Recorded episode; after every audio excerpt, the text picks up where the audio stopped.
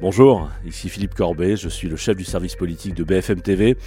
Comme vous l'entendez à ma voix, il est tard dans la nuit, je suis euh, fatigué. Nous enregistrons euh, cet épisode euh, du service politique dans la nuit du 20 au 21 avril, c'est-à-dire après le débat d'entre-deux tours entre Marine Le Pen et, Emmanuel Macron. Enregistrement avec Benjamin Duhamel et Léopold Audebert qui lui se trouvait dans les studios de la plaine Saint-Denis pendant, pendant ce débat on, va vous raconter comment, selon nous, Emmanuel Macron a pris l'avantage sur Marine Le Pen dans cet échange qui a duré euh, près, de, près de 3 heures. Nous sommes donc le jeudi 21 avril, à 3 jours du choix des Français.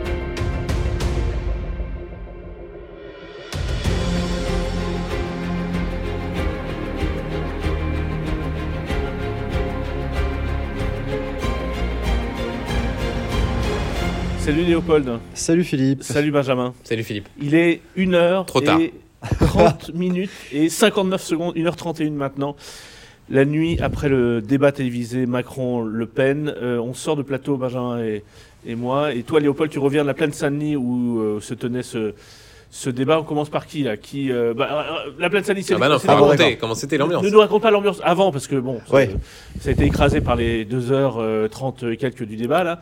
C'était quoi l'ambiance Après, moi, en voyant l'image en direct, j'ai trouvé que Marine Le Pen ressortait plutôt, je, dirais pas soulagée, mais visiblement contente du moment, en tout cas euh, satisfaite d'une certaine manière en, ayant atteint certains objectifs. Déjà, il y a un signe qui ne trompe pas, c'est qu'elle n'a pas fui la presse. Euh, elle est venue euh, spontanément entourée de son équipe pour, pour parler, là où Emmanuel Macron, lui, n'est pas venu voir les journalistes, en tout cas sur ce grand tapis rouge qui avait été Tu l'as vu passer devant toi Alors, on l'a vu un peu plus au loin, mais il n'est pas passé par le tapis rouge. D'accord. Voilà, il est passé sur par un autre accès pour rejoindre sa voiture.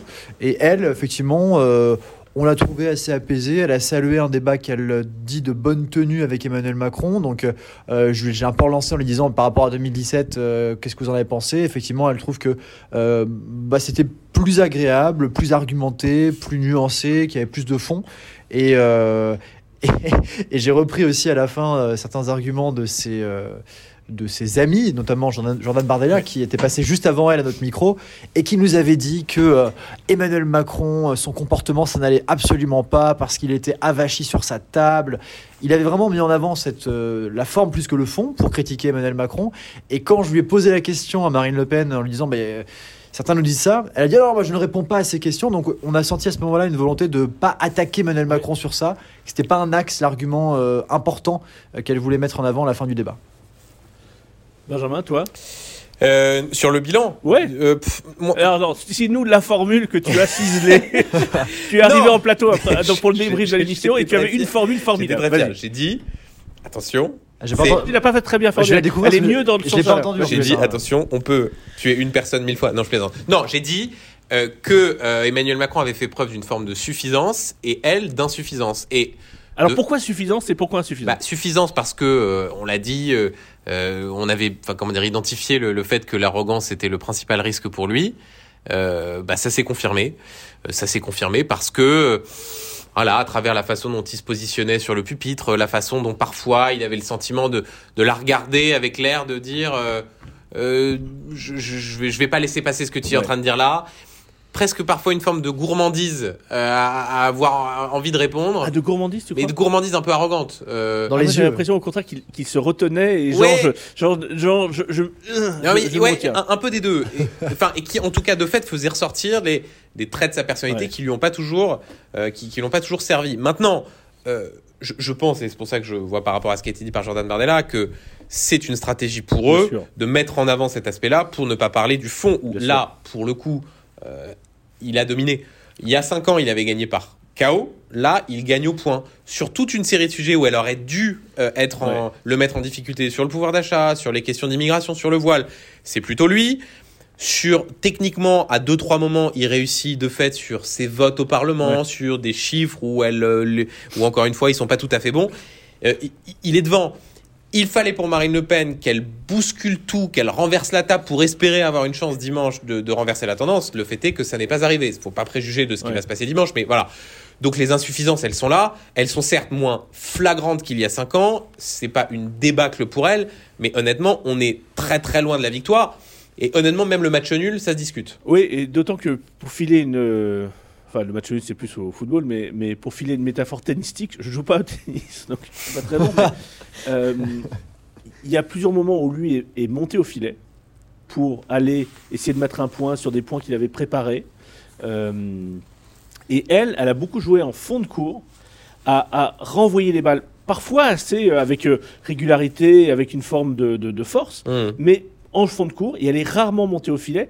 Et, je, vois même des, plusieurs moments où euh, il y, a, y, a, y a où, en gros, j'aurais été à sa place, je me dis, mais là, je peux, je pourrais pointer cette contradiction chez, euh, chez Emmanuel Macron sur un certain nombre de points. En fait, je me dis, là, elle a laissé passer des opportunités. Mais en fait, elle, elle était... Et, n'a pas voulu prendre le risque de monter au filet. Elle était tellement, je pense qu'elle est tellement traumatisée par ce qui s'est ah passé il y a 5 ans et par l'accusation d'agressivité qu'à certains moments, ça frisait l'apathie. Oui. Et, et c'est ce qu'on se disait tout à l'heure.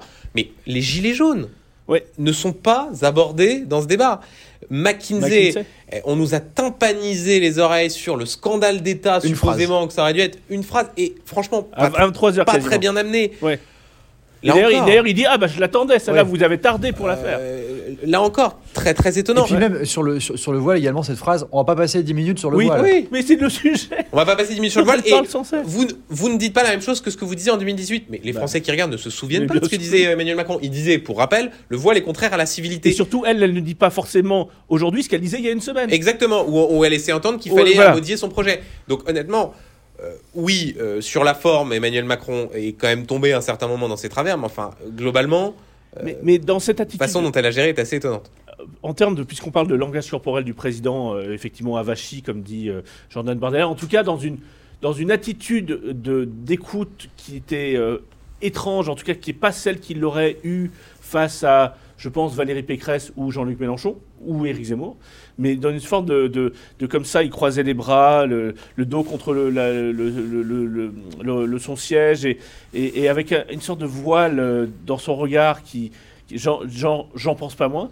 Et elle, elle, je pense que ça a eu un effet psychologique sur elle parce que, notamment dans toute la première heure de l'émission, elle le regarde à peine. Ou hmm. plutôt, dès qu'elle parle, elle leur parle au modérateur qui était à plusieurs mètres, Léa Salamé et, Gilles Boulot, qui étaient vraiment éloignés de, leur champ de regard. Elle, elle, peine à le regarder dans les yeux, et quand elle commence à le regarder dans les yeux, ça ne dure jamais très longtemps en fait. Alors que lui plantait son regard vers elle. Et elle écrivait des choses. Oui, et, et, du coup, je pense, alors, je pense que c'est purement psychologique, mais je pense qu'elle a, d'une certaine manière, elle l'avait, elle ne, elle n'avait pas suffisamment confiance en elle-même, peut-être, pour tenir ce regard face à, face à, lui, qui était déjà une forme de domination psychologique. mais là, pour reprendre la, métaphore tennistique, quand on a perdu le match d'avant et qu'on se retrouve, un peu, et quand on se retrouve face au même adversaire contre lequel on a perdu, on a peur de faire une faute. Exactement. Et donc on joue, et on renvoie la balle, et on est déjà content de pas faire la faute. Exactement. Et, sauf que, derrière, quand l'autre prend un risque, alors parfois le passing va dans le filet et c'est quand effectivement la façon dont il se comporte, mais euh, celui qui fait les coups gagnants, bah, c'est lui. et honnêtement, il n'y a pas des masses de coups gagnants, à part ce moment sur le climat qui d'ailleurs est assez intéressant sur le côté la formule. renversé. La, formule climato-hypocrite. C'est-à-dire que le moment où normalement. Euh, on va préciser pour ceux qui ont. Alors, parce que oui, parce qu'il y a, plein de gens qui sont partis se coucher avant la fin. Donc, en fait, la question du climat arrive, elle rebondit sur ce qu'il a dit à Marseille, il l'a traité de climato-sceptique. D'ailleurs, ça peut être contesté sur le fond, exact, climato-sceptique. Et d'ailleurs, elle dit je, ne suis pas une climato-sceptique, mais vous, vous êtes un climato-hypocrite. Ça, elle l'avait préparé. Et après, elle déroule des hein. exemples qui montrent, selon elle, euh, l'hypocrisie du président de la République sur sa politique écologique. Et là, effectivement, elle n'est pas aussi efficace mm. dans la démonstration qu'elle ne l'était dans le coup de poing du départ dans la formule. Exactement. Et là, c'est étonnant parce que pour le coup, moi, pour en avoir discuté avec des, des proches d'Emmanuel Macron, il considérait que l'écologie euh, ça devait être le moment fort pour lui. Un, pour aller parler aux électeurs de Jean-Luc Mélenchon, et deux, parce qu'il considérait à raison qu'il y avait des vraies faiblesses dans le programme de Marine Le Pen, notamment le démontage des éoliennes, sur lequel euh, Emmanuel Macron a insisté. Mais c'est vrai que c'est assez singulier de voir que le moment où elle a réussi à placer sa formule et à quand même accrocher un peu euh, l'attention des gens, c'est euh, sur l'écologie qui est quand même normalement pas un de ses fondamentaux, même si elle déteste cette expression. Et je cite cette phrase juste de Gabriel Attal qu'on a croisé un petit peu après. Il dit la, la planète est bien la seule à qui Marine Le Pen n'a pas promis de cadeau sa petite remarque à la ah. fin. Euh. Ah, c'était peut-être une formule qui avait été promise elle sentait un... par le président de la République. elle bah. sentait un petit peu la préparation, cette phrase, quand même, hein, euh, devant les caméras. Ah oui, mais sauf que c'est sans doute ce qu'aurait plus dû faire euh, le candidat Macron. Bon, puisque tu étais dans l'enceinte, et pas nous, qu'est-ce qu'on n'a pas vu à la télévision que toi, tu peux nous raconter? Alors, qu'est-ce que. La question une bonne question. Euh, j'ai 15 secondes pour préparer dans ma tête. Euh, écoute. tu n'as rien vu de plus que. Non, mais qu'est-ce que je peux te dire? Non, j'ai trouvé que tout ça était quand même euh, plutôt fluide. Il n'y a pas grand chose, en tout cas, des personnes que j'ai pu croiser. Ah, si, je peux vous raconter les personnes qu'on a vu rentrer, descendre un peu du car régie, qui est le fameux, un peu le sacro-saint ah oui, Donc, il y a le réalisateur de l'émission et il y avait un réalisateur conseil pour chaque candidat. Il y avait euh, Jérôme Revon qui est un grand réalisateur pour Emmanuel Macron et c'était Laurent, Jacobelli, qui est un élu Rassemblement National. Qui n'est pas réalisateur. Qui n'est pas réalisateur mais qui a travaillé autrefois à la télévision. Et du coup, je lui ai parlé après, après le débat, savoir un petit peu lui qui était dans, dans, ce fameux car régie, qui était avec le réalisateur pour contrôler les plans, savoir si tout était bien, équitable et qu'il n'y ait pas de problème. Euh, et me disait que tout s'était bien passé. Et j'ai enfin la réponse à ta question, Philippe. Je peux vous raconter euh, un...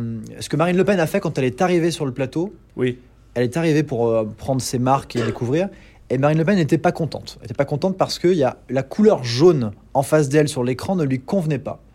Donc, elle a demandé à ce que euh, euh, hein? le réalisateur change un petit peu l'habillage et le décor au dernier moment, ce qui fait que les, couleurs de l'écran que vous avez vu sur à la télévision, bah, quelques minutes avant le début du débat, n'était pas les jaune ou plus jaune?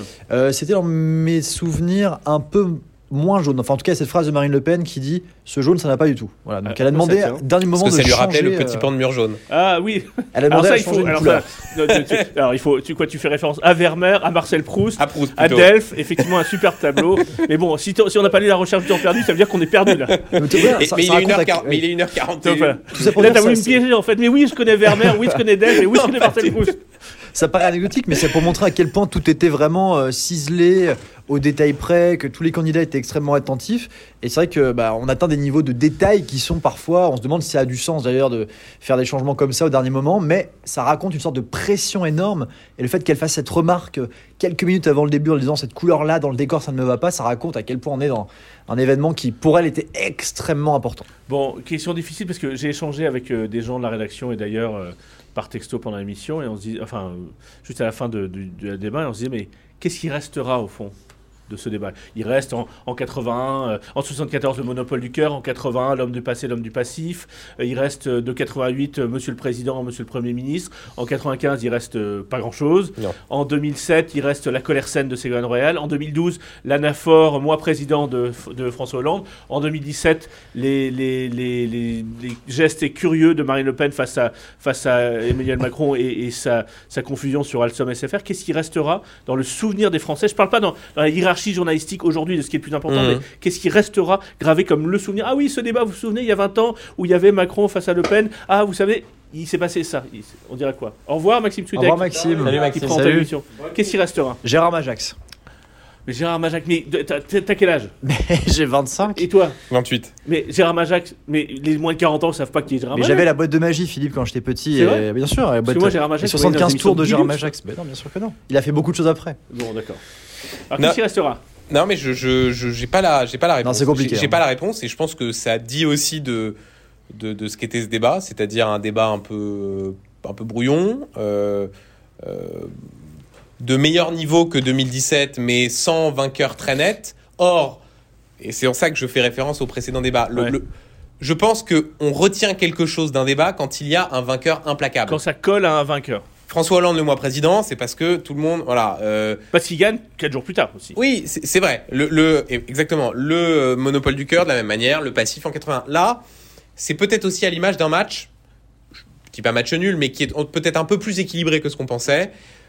Et au fond, ni l'un ni l'autre qui ne réussit à un moment une sorte de percée spectaculaire et une confirmation en fait de ce qu'on sait, c'est-à-dire que lui est honnêtement plus solide qu'elle sur le fond et réussit à la mettre en difficulté. Elle comment dire, montre peut-être moins d'arrogance et plus de proximité que lui.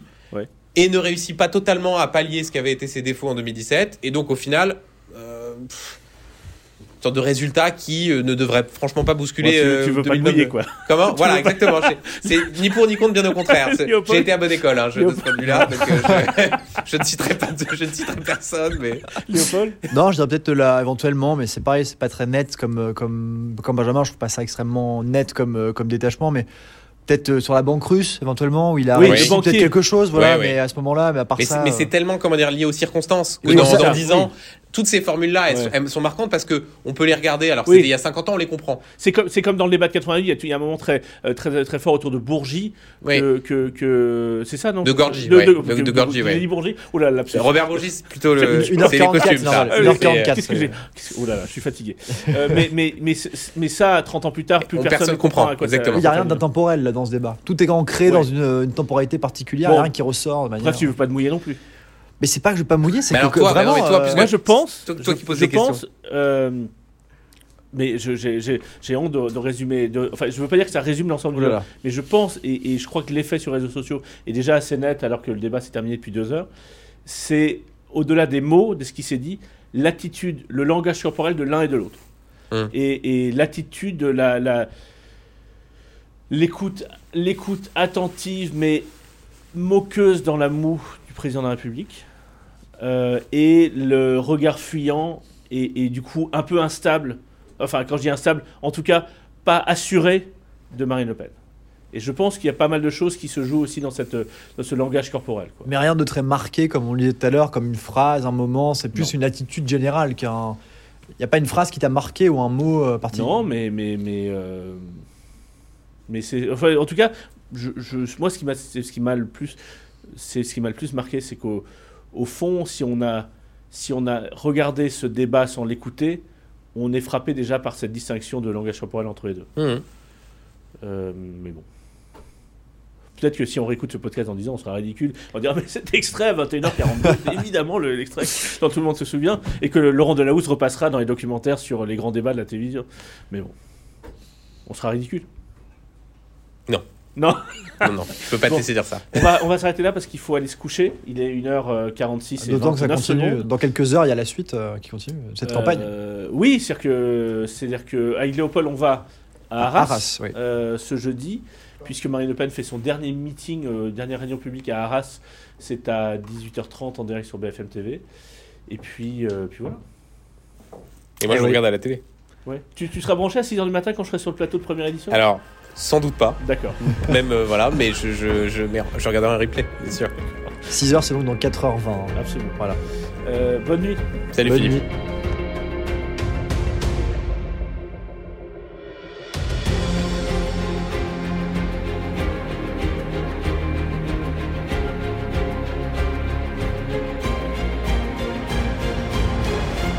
Merci d'avoir suivi cet épisode. On se retrouve demain pour un épisode depuis Arras où nous allons suivre sur BFM TV le dernier discours, la dernière réunion publique de Marine Le Pen, ses derniers arguments dans la campagne. Donc on se retrouve demain.